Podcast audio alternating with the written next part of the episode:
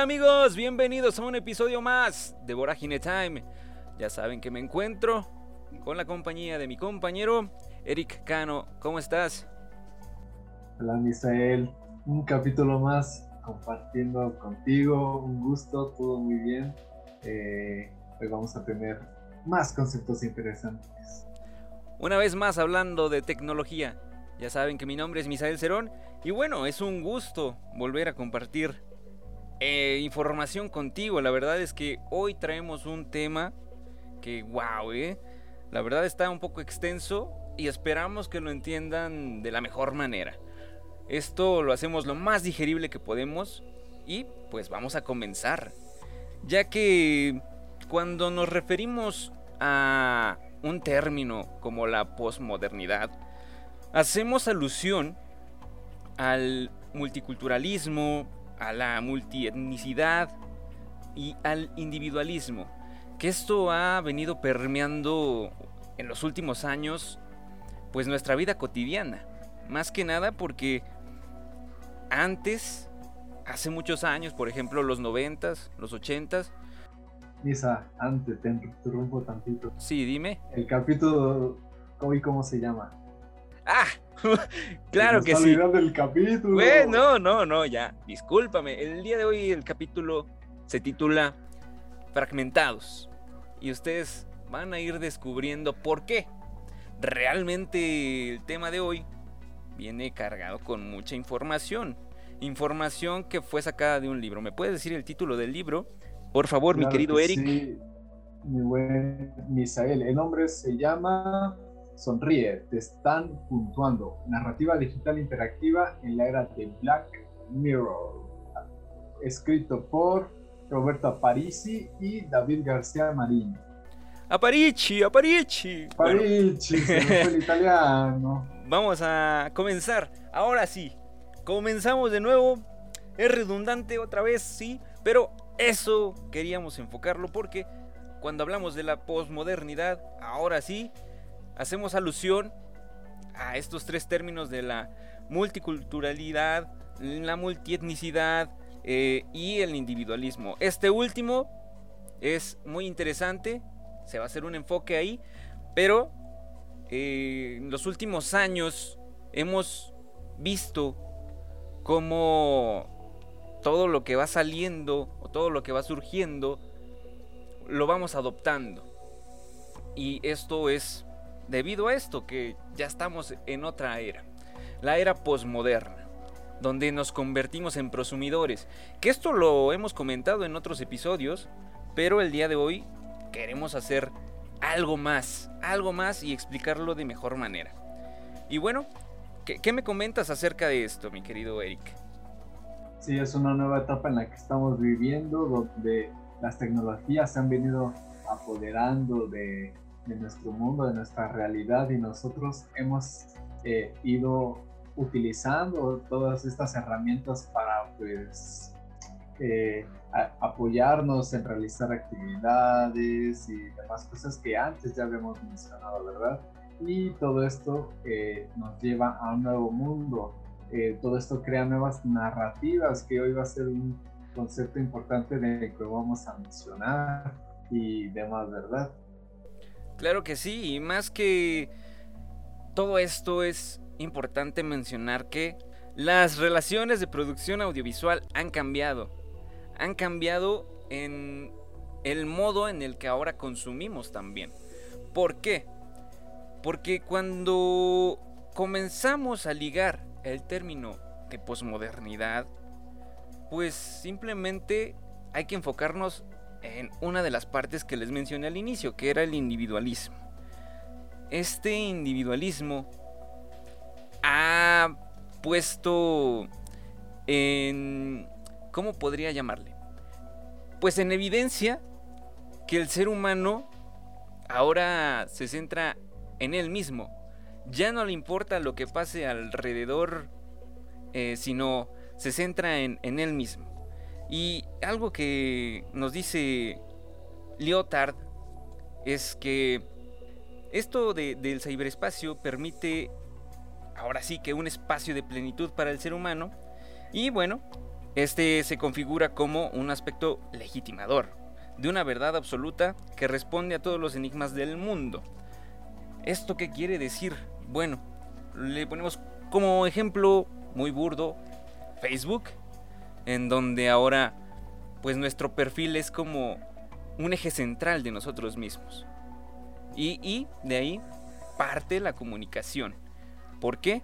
Porque aparte de todo esto, algo interesante es que el timeline de nuestras redes sociales, que son opiniones y contenidos que nosotros vemos, pues se convierten, o más bien convierten al ciudadano, en un relato, un relato en sí mismo. Y lo podemos ver comúnmente, ¿no es así, Eric? Sí, efectivamente. A ver, antes ya existían relatos importantes dentro de nuestra historia de la humanidad, perdón, eh, y ahora se ha trasladado como ahora en lo digital, ¿no? Eh, de los metarrelatos importantes que tenemos en nuestra sociedad está el cristianismo, racionalismo y el capitalismo, ¿no? Eh, dentro de lo digital ya se empieza a crear nuevas, nuevos discursos y bien decía Lyotard, cada sujeto de la red forma parte del discurso a partir de su visión, de ahí partiendo de lo que tú mencionabas, mi. Sí, aparte, el ser fragmentados en la red ofrece la posibilidad de reconstruir los significados de forma individual. Nosotros mismos vamos formando estos significados. También, ya lo habíamos comentado en algún otro episodio, pero es importante ligar todos estos pequeños comentarios, estos conceptos a, nuestra vida cotidiana, porque es lo que vivimos, ¿no? Hoy en día podemos ver las cosas totalmente diferentes. Eh, como lo decía al inicio, ¿no? En los 80, 90 no, no veías esto acerca de, de ligar un perfil a algo, sino pues la gente te conocía, interactuaba físicamente, eh, todo era físico, nada era, eh, por alguna manera, llamarlo interactivo. realmente todo esto iba más ligado a lo digital, no a lo físico. Y hoy en día, sí, todo ha cambiado y ahora todo, todos dependemos de lo digital. Y, es algo muy interesante porque incluso podemos mencionar un poco acerca del modelo de Netflix, que nos dice en, este libro que ha modificado la relación con las narrativas y los patrones de lectura. Y, lo hemos podido ver con el fin, sin fin de contenidos que hay en esta plataforma. ¿Sí o no, Eric? Sí, hay demasiado contenido que se presta para eh, seguir consumiendo cada vez más. Y bueno, y a pesar de que nosotros somos espectadores y formamos parte de los contenidos al consumirlo, al, eh, no sé, distribuir, eh, bueno, colaborar a distribuir mercancía, porque nosotros ya formamos parte de, nos, hacemos parte de estos contenidos que estos mismos eh, nos hacemos marcas. Esto más adelante igual lo vamos a retomar, pero bueno, un ejemplo es Star Wars y cómo se ha hecho eh, una marca, ya no solo es una película, ahora es una marca donde se vende mercancías y todo eso, ¿no? Todo eso ha ido cambiando y aunque nosotros como espectadores nos sentimos parte de, todos estos contenidos, pues realmente lo somos como muy superficialmente porque el control lo siguen teniendo los medios eh, sobre el mensaje que se da en las películas, en las series. O sea, nosotros con que, aunque queramos involucrarnos demasiado, pues los medios van a seguir eh, transmitiendo los mensajes que ellos quieran, ¿no? Ellos tienen el poder, ellos tienen el control y conforme a lo que a ellos les convenga, pues lo van a decir, ¿no? Efectivamente, y es que eh, este modelo es muy interesante porque más adelante vamos a hablar más sobre esto, pero sí es muy interesante cómo se ha venido modificando todo el consumo, todo, todo lo que vemos, leemos, ya no es tan físico como antes. Realmente sí es importante comparar, porque es un punto donde podemos ver diferentes perspectivas y podemos analizarlo. Ahora no solamente es Netflix, ya son otras plataformas como Amazon, como Paramount Plus, Disney Plus, ya son diferentes plataformas, pero este modelo pues se replicó con, con, estas otras empresas. Realmente ha funcionado. ¿Por qué? Porque el consumo ha hecho que esto se replique, se reproduzca. Y bueno, pasando a otro, otro término que es el no lugar, eh, es importante decir que este es el entorno de eh, extremo tránsito. Se configuran como espacios donde los sujetos están rodeados por otros individuos con los que pues no se comunican, ni se interactúa, ni se comparten experiencias, sino eh, son estos, voy a poner un ejemplo, los centros comerciales, las autopistas, aeropuertos o estaciones de tren. Este es el no lugar.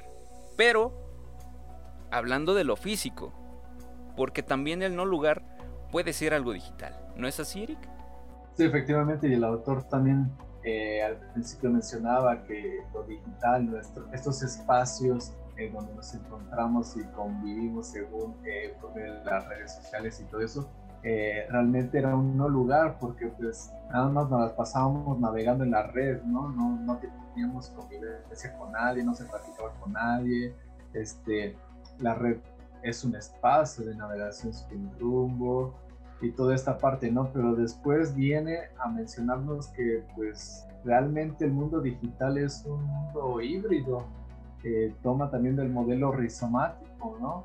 Que no simplemente sigue esta línea del no lugar, sino que tiene como un poco de las dos, ¿no? Y lo podemos ver pues como mencionaba, ¿no? Las redes sociales, eh, los foros, en donde pues sí se convive sí se comunican los sujetos, aunque sea a través de un perfil, y también comparten experiencias, ¿no? Podemos ver grupos de, fanatismo, de, por ejemplo, hablando de Star Wars eh, y demás cosas, ¿no?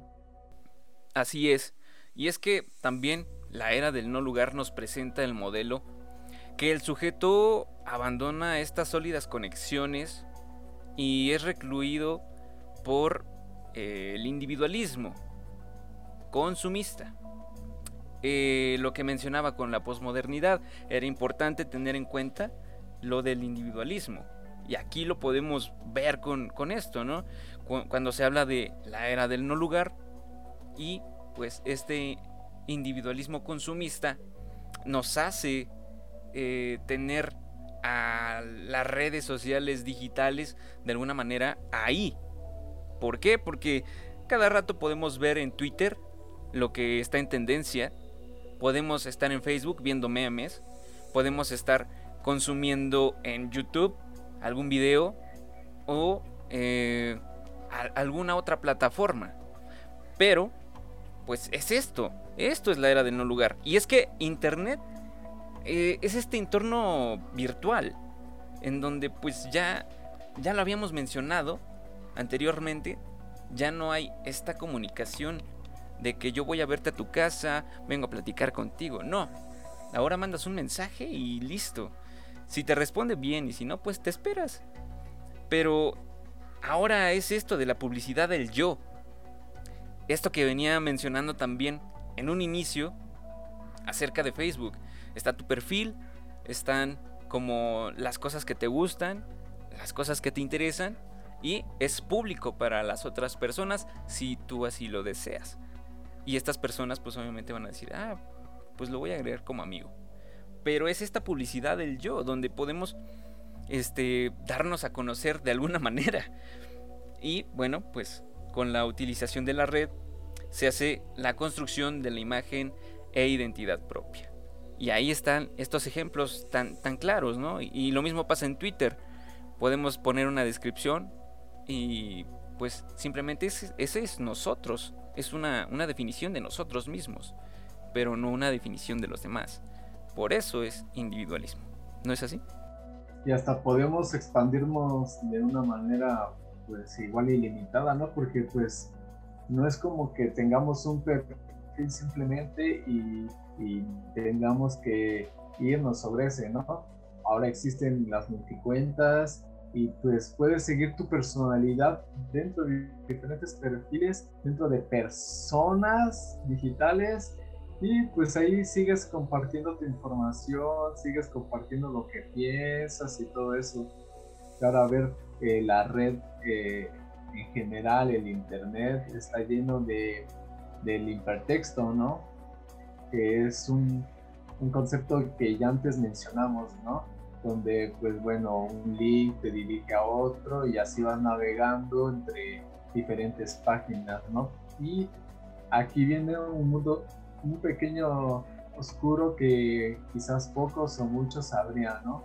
Que los contenidos con, con más enlaces, con más clics, eh, que son más consumidos, son los que aparecen primero en los buscadores de la, de la web, ¿no? Que, bueno, el más famoso es Google, ¿no? O sí, sea, aquí ya vemos un tipo de jerarquización que pues no lo podemos ver a primera vista, pero realmente existe. También hay personas que pagan para que su página web aparezca primero. Eso es muy curioso, ¿no crees, Misa? Claro que sí, y es que, eh, aparte, todo esto que mencionas acerca de la jerarquización en la web, eh, tiene como consecuencias sesgos, porque realmente no sabes si, si es real o no es real. Tú lo consumes porque está en primer lugar y dices, es confiable. Pero realmente no sabes si sí es confiable. No lo puedes confirmar. Y ahí tenemos de ejemplo, tenemos de ejemplo Wikipedia, que anteriormente era donde sacábamos y hacíamos el copy page y, decías, esto es una fuente confiable, pero realmente no era así. Hasta que llegaste a un punto y dijiste, ok, esto no es real, porque luego veías datos que, decías, ah, chihuahuas, o venían palabras mal escritas, y entonces, un tiempo acá, como que la popularidad de Wikipedia se vino un poco abajo, y realmente es un ejemplo claro. También hay que mencionar que pues la web 2.0 es un espacio recreativo y pues ahí tenemos eh, este individualismo consumista, donde pues pasa esto que ya mencionamos. Y menciono eh, un ejemplo que es demasiado individualista por parte de las personas, que, hablando de lo que mencionas, que son las noticias fake, que hay personas que están creando noticias fake para ganarle clics, pero no, no solo para inventar un chisme o o que se haga más grande la plática y todo eso. No, no, no. Ellos ponen publicidad dentro de estas noticias fake para ganar dinero. O sea, su mente es tan malévola para crear noticias fake para que llamen la atención, para que generen morbo y para que las personas vayan y le den clic y así ellos obtienen dinero a través de la publicidad. Y por lo tanto, pues, como mencioné antes, más links, más enlaces, pues, ¿dónde vas a aparecer? Es, el llamado bait. es el llamado bait. Y así es como vemos eh, las tendencias, el chisme, en primer lugar sobre lo real, ¿no? O sea, es más importante qué le pasa a tal artista que a lo que está pasando en Ucrania, ¿no? Sí, sí, sí, totalmente de acuerdo. Y es que podemos ver desde noticias totalmente burdas hasta un, un, chisme, ¿no? No sé, reaparece Jenny Rivera. Y tú dices, ¿cómo? ¿Cómo? Yo vi que se murió. ¿No? Y te pasan el link. Entra el link para leer la nota. Y es esto que eh, es llamado el clickbait. O sea, tú le das clic, entras a la nota, te redirige, entras a la publicidad, luego le vuelves a dar clic y te manda una nota fake. Y, lo podemos ver con muchos ejemplos, pero también hay que llamar eh, de todo esto algo muy importante, que son los aspectos negativos, las consecuencias que esto tiene. Porque hay personas que se creen todo esto y entonces lo andan difundiendo, difundiendo. ¿Y qué pasa? Que después ya se hace más grande y, las personas ya dicen, no, es que, es que en Ucrania pasó esto. Pero realmente no, o sea, son, son cosas que no pasan. Ah, y el ejemplo más claro creo que es la noticia de, de la pistolita para tomar la temperatura, donde cuando empezaba la pandemia del COVID-19, pues se difundió esta noticia y había un doctor que decía eso y, y pues realmente no pasó. O sea, es algo muy ilógico, pero que la gente creyó. Entonces, sí hay ventajas y desventajas mm, de la aparición de la web 2.0 y de todo esto que hemos venido mencionando.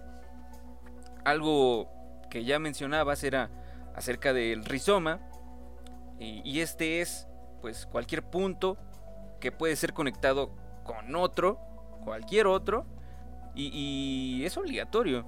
Realmente eh, es cuando entramos a esto que, llamas el hipertexto, entras a, un portal de noticias o a, a una investigación y vienen estas palabras eh, subrayadas o en algún color, generalmente son azules eh, o en negritas, pero subrayadas. Entras y dices, ah, chihuahuas, ¿por qué está subrayada? Le das clic y te manda otra cosa, una definición. X.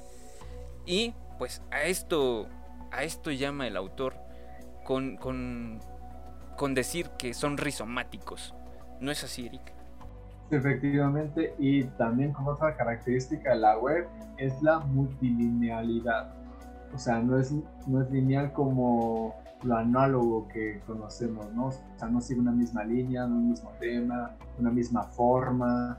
O sea, la web se maneja por distintos instrumentos tecnológicos, ¿no? Para, para que estos eh, sean manejados para crear, por ejemplo, eh, diferentes movimientos, contenidos y toda esta parte, ¿no? Ahora la web también ha conseguido enlazar lo físico con lo digital. O sea, ya podemos ver, por ejemplo, que a través de un código QR que tomas por ejemplo, un taxi ahora ya tienen códigos QR, al menos en el estado de Hidalgo, ¿no? Taxi contigo, ¿no? Exitosísimo. Estos tienen un código QR, o sea, en un espacio físico que vas a tomar un taxi, utilizas la tecnología eh, digital a través del código QR para que se maneje el taxímetro y bueno, ahí ya puedas ver el costo de tu viaje, ¿no? O sea, hasta este punto ha llegado la digitalidad, ¿no? A conectar estos dos mundos. Por, eso decíamos que es híbrido, porque puede ser eh, tanto físico como virtual. Y ahí está el claro ejemplo, ¿no? Taxi contigo es esta app, o, incluso con, con los Uber pasa lo mismo yo creo que... Ah, incluso los restaurantes en, esta época de pandemia estuvieron utilizando el QR. ¿Por qué? Porque ya no podían dar las cartas del menú, sino todo era por QR, estaba en tu mesita pegado. Ahí escanealo y pide la orden. ¿Qué, qué necesitas? Ah, ok. Y ya, pero es un claro ejemplo. Y, qué bueno que lo mencionas. Realmente eh, es, es importante, interesante hablar esto. Aparte de que, pues Em, también podemos referirnos a estos relatos digitales, lo que mencionábamos acerca de los, de los textos eh, que, te mandan a otro lugar. Y pues es, interesante, ¿no? O sea, cómo eh, vemos al ciberespacio como un gran relato digital rizomático. O sea, te lleva a otros puntos. Y lo mismo pasa con los códigos QR. Tú escaneas el código, te manda una cosa y luego te manda otra. Es lo mismo. Realmente es muy interesante cómo, cómo sucede esto. Porque podemos volver a mencionar la teoría del caos.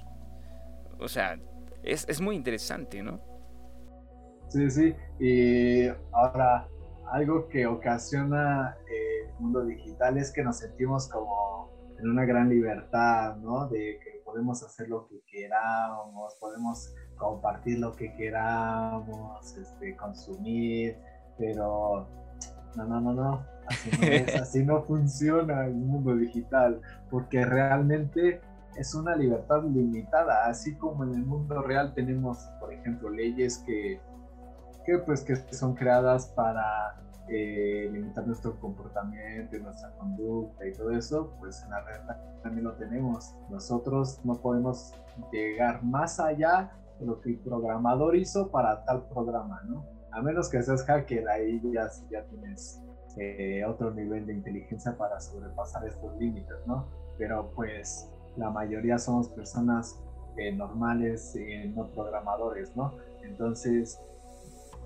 nos limitamos a toda esta libertad que tenemos en las redes sociales, lo podemos ver, nosotros estamos a, a, lo, que diga Mark Zuckerberg, ¿no? Con su plataforma Facebook. Exactamente, y con eso podemos introducir que el poder ha sido utilizado para dominar la comunicación y adoctrinar al sujeto. Esto que ah, mencionabas acerca de Mark Zucaritas, ¿no?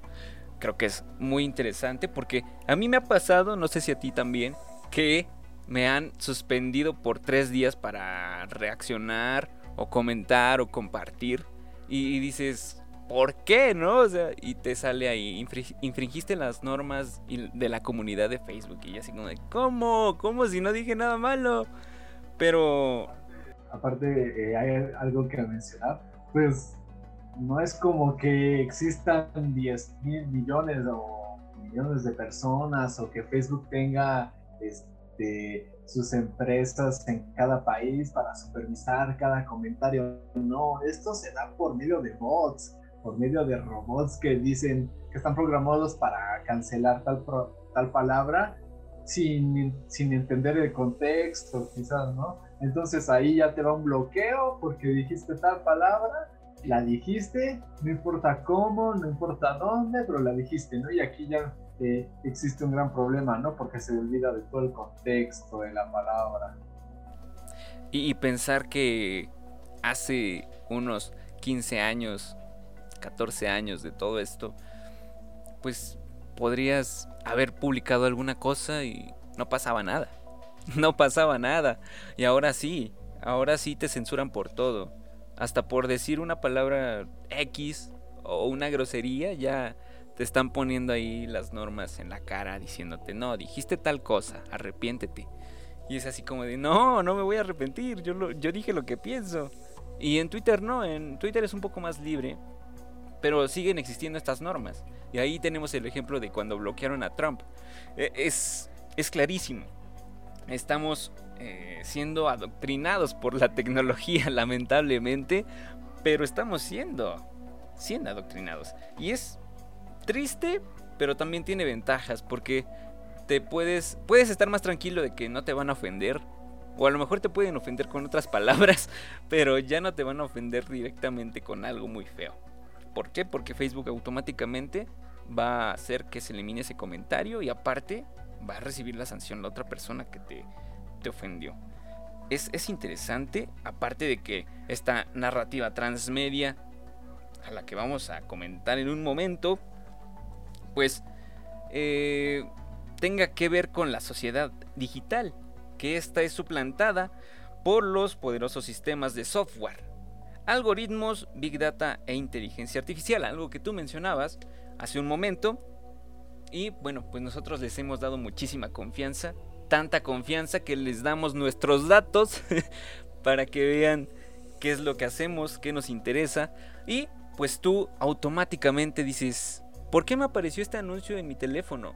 Algo que tú estabas pensando y que a lo mejor lo dijiste en voz alta y mágicamente apareció cuando abriste la red social. Y dijiste, ¿qué? ¿Cómo? ¿Cómo? No sé si te ha pasado, Eric. Sí, sí, ha pasado demasiado, ¿no?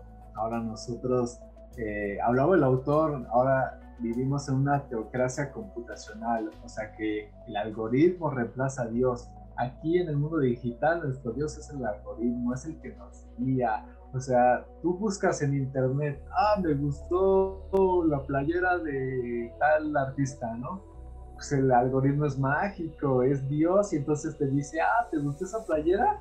también tenemos tazas, tenemos este, cobijas, tenemos gorros, y así te empieza a guiar por el camino que, pues que tú estabas buscando supuestamente, ¿no? Y entonces pues, ahí ya nos quedamos así como que, a ah, caray, a ver, vamos para allá como borregos, ¿no? En la niebla, ahí vamos, ahí vamos, y el algoritmo nos está guiando, que eh, por dentro sus, eh, sus metas o sus objetivos, pues no los conocemos, pero pues nos mostraron algo que nos gustó, entonces nosotros vamos para allá. Sí, y es que te entra esta incertidumbre, ¿no? De, cuando empiezas a ver que todo lo que dijiste o lo pensaste aparece mágicamente. Y, raramente sucede esta entropía, donde dices, ah, caray, ¿cómo? ¿Cómo, doctor García? Y te, asustas. A mí me da un poco de miedo, pero lo sigo consumiendo, no me importa. Me da un poco de miedo porque eh, mágicamente te aparecen cosas que tú vaya, ni siquiera dices. Pero pues ya, ahí están, ahí están. Y dices, wow, creo que la tecnología nos ha superado. Y, lo mismo pasa con, con ahora YouTube, con Spotify, que cuando tú le das vistas a tu influencer favorito, por así decirlo, lo pone en tendencia debido al algoritmo. A esto se refiere con que algoritmo es el, es dios, ¿no? es, nuestro ser divino actualmente. ¿Por qué? Porque le damos ese poder, ese poder de poder localizar las cosas que a nosotros nos gustan en primer lugar. Lo mismo pasa en Spotify. Por eso siempre los artistas te dicen, vayan y escuchen mi música en tal plataforma. Regularmente es Spotify. ¿Para qué? Para que los ponga como principales ahí, en tendencia. Y, es común ver esto. Realmente sí da un poco de miedo porque les damos mucha confianza a veces. Y pues esto puede traer consecuencias más adelante. A lo mejor ahorita no las vemos o a lo mejor ya nos ha pasado alguna cosa mala, pero eh, le seguimos dando la confianza que no deberíamos de darles. Pero pues por, por la época o por la era que lo queramos llamar, la época postmoderna, pues hemos dado mucha confianza a, estos servicios digitales. Y bueno, hablando de del software, pues podemos ver que eh, la narrativa digital encuentra en el software su plataforma esencial y, lo podemos ver, ¿no? No sé si tengas algún ejemplo, Eric. Bueno, el software eh, facilita demasiado la producción, toda la distribución de todo esto ya de lo que estamos mencionando, ¿no?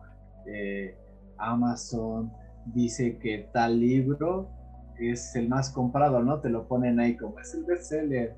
Eh, aquí está, ¿eh? Este, cómpralo, ¿No lo quieres? ¿No lo quieres?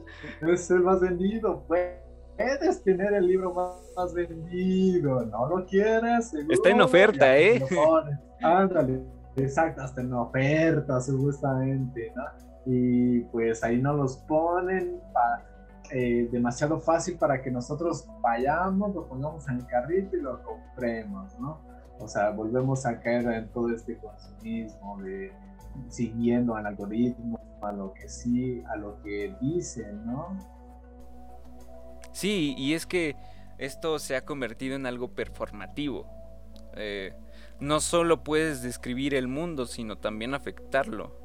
Y, esto es con, con, lo que hemos venido mencionando en los últimos cinco minutos eh, acerca de, de esto que son las plataformas, que son los softwares, que nosotros les damos la confianza y, en ocasiones nos terminan defraudando. Pero eh, realmente, eh, si lo vemos desde diferentes perspectivas, la tecnología también ha puesto muchas cosas positivas como herramientas que nos permiten facilitarnos el trabajo. Ahí están Microsoft Office o incluso los editores de Adobe. Eh, realmente sí ha tenido cosas benéficas, pero también ha tenido cosas que, no me gustaría ofenderlas, pero realmente también hay contenido basura. Y bueno, eh, Carlos Escolari menciona que eh, se puede generar espacios de interacción con sus lectores nunca vistas en la historia de la cultura. Y ahí, por ejemplo, tenemos la, la Wiki literatura, esta que es formada por Wikipedia, en donde existen diferentes autores, colaboradores, y por eso, pues, de repente aparecen datos que no deberían de aparecer. Y por eso yo decía que se volvió popular, pero realmente no es algo confiable. Ahí, pues sí, ese sesgo. Ese sesgo que mm, no, no puedes ver. A lo mejor para los chavos, los chavos más chavos que nosotros, pues están un poco más inmersos en la tecnología. Entonces, ¿qué pasa? Pues ellos ya, ya están un poco más, más allá que nosotros. Nosotros, por pura suerte, nos tocó también ya interactuar con el mundo digital, pero no como los, los niños de hoy, ¿no? Que ya desde los 3, 4 años ya tienen un teléfono o una tablet. Y es algo muy interesante, ¿no crees?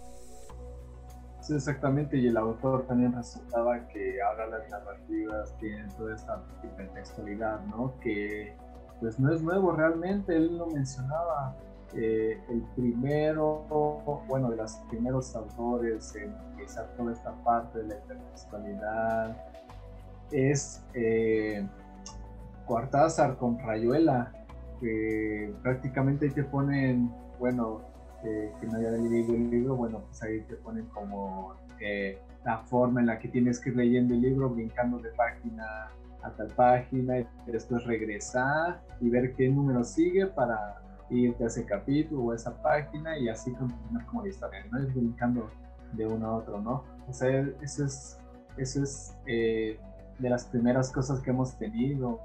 Eh, dentro del concepto de hipertextualidad, ahora en lo digital, pues ya lo ahora vamos navegando de link a link, de página a página, y no simplemente en un formato de texto, sino también hasta de imagen, los GIFs, este, los videos también te pueden llevar igual a, que vayas a otra página, ¿no? Toda esta parte eh, la sobre, sobre resalta este, Carlos Escolari también.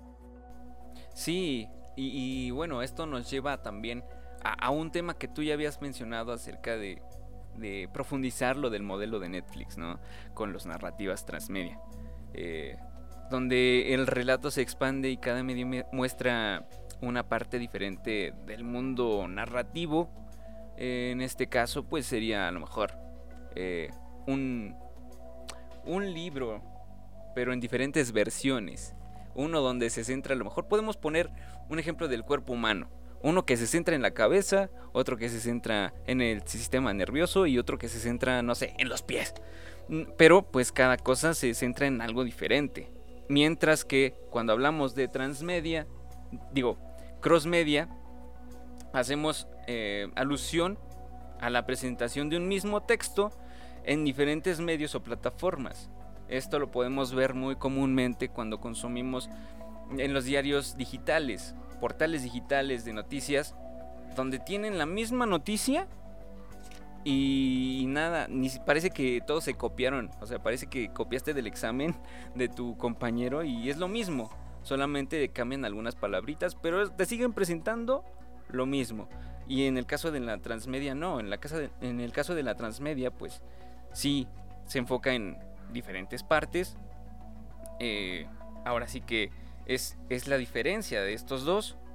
Y bueno, mencionar un dato curioso, que en 1990 empezaban la convergencia de medios y lenguaje. Un ejemplo de ellos es el CD-ROM, donde pues empezaba el mundo interactivo. Lo podíamos ver, no sé, si en algún momento tú, tú este, tuviste la posibilidad de tener tu primera encarta.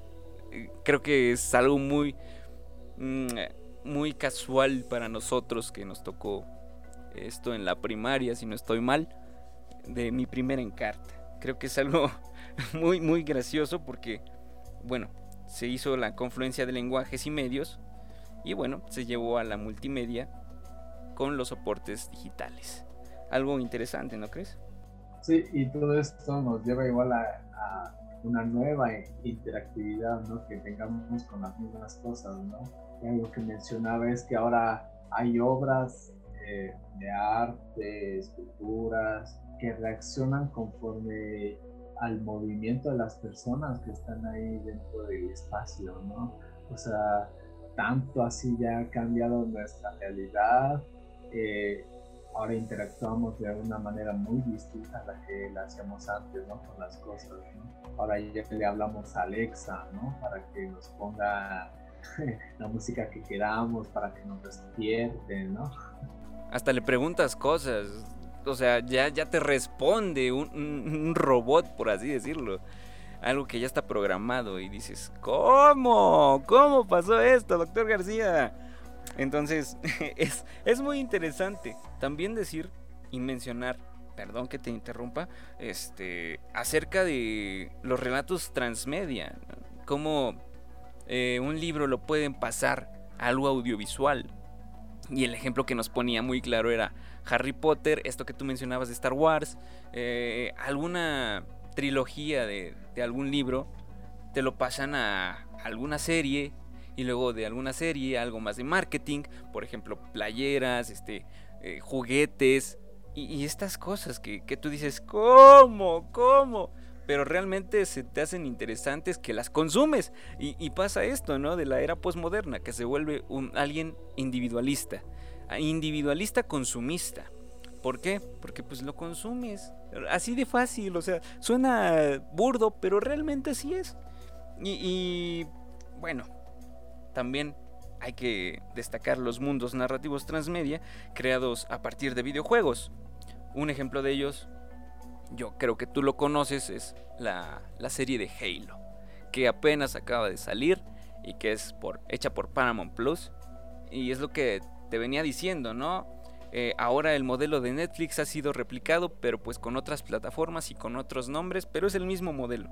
Sigue el mismo modelo y, y es algo bien, bien interesante porque hasta los videojuegos que nosotros, eh, no sé, nos gustaban de chiquitos, de más chavos, pues este, realmente ahora son hechos una serie.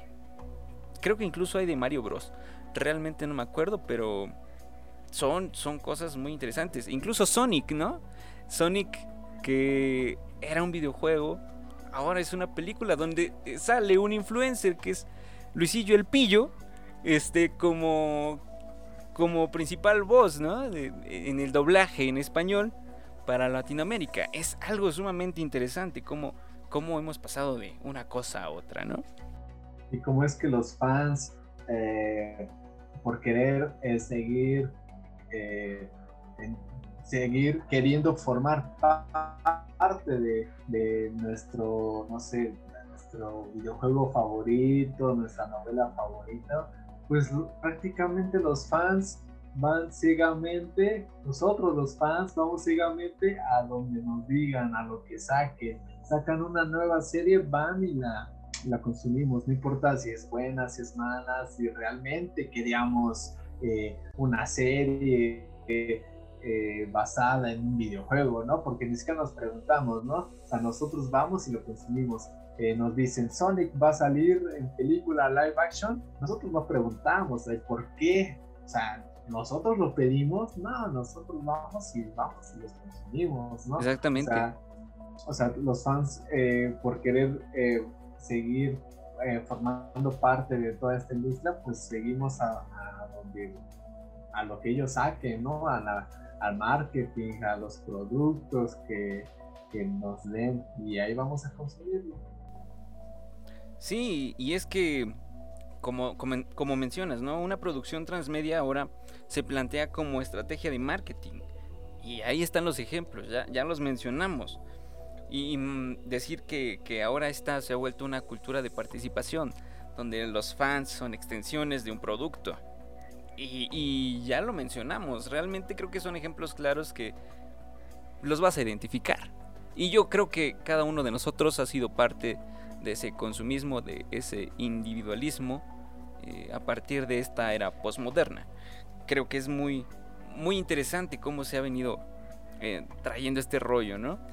de cómo lo digital nos ha llevado a muchísimas cosas, incluso a convivir con bots, a convivir con bots en los chats de, de atención eh, de, los, de las diferentes plataformas de empresas, por ejemplo en Total Play, en Unifone, no te contestan personas, te contestan bots.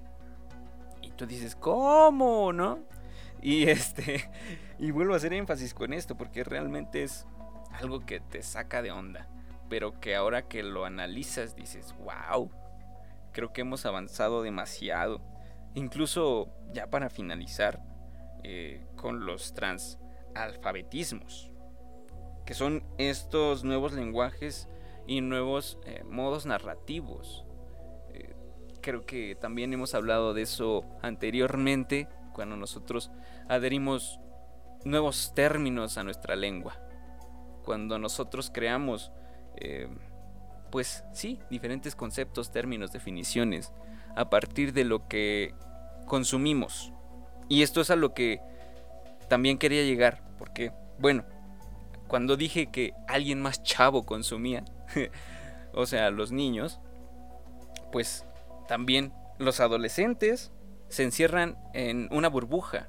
Esa burbuja donde ellos mismos trabajan su maquinita y, empiezan a soltar nuevos términos en la red. No sé, por ejemplo, eh, el rolar... ¿Cuál? Sí, o... E incluso cuando decían pasa el pack, tú decías, ¿qué pex, no? ¿Qué es eso? Este, y ya después dijimos, no lo hagan, ¿eh? No lo hagan. Pero, o sea, es un ejemplo burdo. O, pasa el Zelda, es lo mismo. O sea, tú, decías, ¿qué, ¿qué, quiso decir? ¿Qué carajos, no? O sea, realmente tú no estás en ese contexto y pues no lo entiendes. Pero ya cuando tú te adentras, cuando, cuando te introduces al mundo digital, pues conoces muchísimos términos, como los TikTokers eh, anteriormente no sabías que era un TikToker. Y vaya capos, pues hemos visto lo que es un TikToker. Lo mismo pasa con los youtubers. O sea, no sabías que era un youtuber. Vaya, vaya, vaya explicación, ¿no? Realmente es algo muy, muy, muy chistoso. Como, como igual se modifica nuestra lengua con, con el surgimiento de, de las nuevas tecnologías. Es interesante y y bueno, no sé si quieras agregar algo más. Sí, eso también eh, nos lleva a preguntarnos pues, qué tanto realmente necesitamos alfabetizarnos con estos nuevos términos, ¿no? Yo creo que es muy importante para poder adaptarnos a las nuevas tecnologías y poder utilizarlas, ¿no? Y aparte también para que pues eh, no te hagan luego eh, y no te hagan tonto, ¿no? Por, al usar nuevos conceptos de la tecnología y tú digas, ah, sí, sin saber qué es, y toma, ya te pusieron, eh, no sé, un virus o cosas así, ¿no? Entonces creo que es muy importante eh, para que también nosotros las utilicemos de la mejor manera y también pues, no caer en este bajo mundo, ¿no? Totalmente de acuerdo, creo que es algo que debemos de, cuidarnos y más porque hoy en día personas que se dedican a estafar a la gente pues utilizan cosas o herramientas como lo son los links. Entonces hay que tener cuidado. Si no sabes qué es el phishing, te recomiendo que busques qué es el phishing porque te va a ayudar a entender un poco el contexto de lo que puedes llegar a caer realmente debes de cuidar tus datos. También debes de cuidar a tus hijos.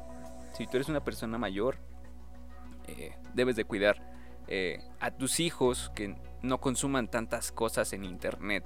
Porque de repente, pues nosotros podemos estar confiados de que, pues, ok, tiene Facebook y todo. Pero realmente algunos pasan esas búsquedas y van a otras cosas que no. Y pues hay momentos en que llegan a pedirte tu tarjeta de crédito y dices, pues, ¿qué vas a comprar? Y te, mienten, ¿no? Te dicen, no, pues, no sé, un producto, tal. Les das la tarjeta y cuando ves, ¡zas! Cinco mil pesos. ¿Qué? ¿Cómo? Y, realmente sí es, eh, es terrorífico en ese aspecto. Por eso, cuida a tus hijos, cuídalos, vigílalos, qué es lo que ven, qué es lo que no ven. Realmente sí preocupa, pero creo que ya entrar a la transmedia, este mundo digital, las narrativas, los relatos digitales, pues nos llevan a muchas cosas. Muchas cosas que a lo mejor ya habías escuchado en nuestros otros episodios, pero que hoy recalcamos desde otras perspectivas, donde podemos ver los mundos digitales de otras maneras y bueno, donde ahora el ciberespacio pues cuenta con, con ciertos cuidados. Creo que es algo importante el cuidarnos, el, el no ir a otras cosas donde no. Y pues más que nada, transalfabetizarnos. Menciono esto porque, pues, como ya había dicho Eric, es importante que te contextualices a lo que vivimos hoy, que es la posmodernidad y por eso estamos fragmentados. E-, es por eso que elegimos ese título. Efectivamente, y bueno, ya mencionar por último eh, que todas estas narrativas se van modificando dentro de de nuestro mundo más, más rápido de lo que creemos, ¿no? predecir que vengan nuevas narrativas o nuevas formas de interacción y todo eso es difícil, entonces, pues como dices, eh, primero hay, que adaptarnos a, a, lo que ya está para poder eh, interactuar, conocer el mundo, saber por dónde ir y por dónde no, y ya, así de fácil.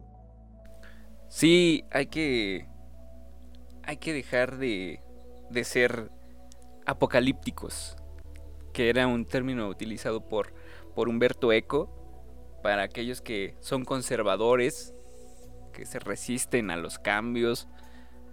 Te, sugiero que no seas apocalíptico, te sugiero que seas un integrado, que, que realmente conformes parte de esta nueva comunidad y que no te quedes en, en la brecha digital que, no te quedes excluido, sino que te alfabetices digitalmente. Realmente es muy importante y bueno, pues ese es el último consejo que yo les podría dar. No sé si quieres agregar algo más o puedes despedirte, mi querido Eric. Yo creo que eso es todo por el capítulo de hoy, queridos amigos que, que nos ven en YouTube o en Spotify. Eh, ha sido una plática muy interesante. Eh, seguramente en el próximo capítulo vamos a tener más información. Sabemos que este capítulo duró un poco más de, de, lo normal, pero bueno, es demasiada información que teníamos que compartir y cada parte es muy importante compartirla, ¿no? No hay que olvidarnos de algunos conceptos para que todo se entienda mejor. Claro que sí, y también recalcar que a lo mejor suena algo redundante a veces, pero son términos que, que, se asocian a nuestra vida diaria, son términos que a veces ni siquiera nos damos cuenta que estamos sumergidos en ellos. Pero, pues por eso estamos nosotros, para poder explicarte de manera más digerible, para que puedas entenderlo y para que también te contextualices con lo que estamos pasando hoy en día. Y que nos encontramos en esta era postmoderna que pues va a seguir cambiando, va a seguir evolucionando, quizás nos lleve a algo que no tenga límites, pero pues realmente eh, es todo por hoy. Mi nombre es Misael Cerón, me acompañó Eric Cano y bueno, nos vemos en el próximo episodio. Gracias por escucharnos, gracias por estar aquí. Suscríbete, dale manita arriba y síguenos en nuestras redes sociales porque pues ahí si tienes alguna duda puedes contactarnos. Nos vemos en el próximo episodio. Bye. Hasta luego.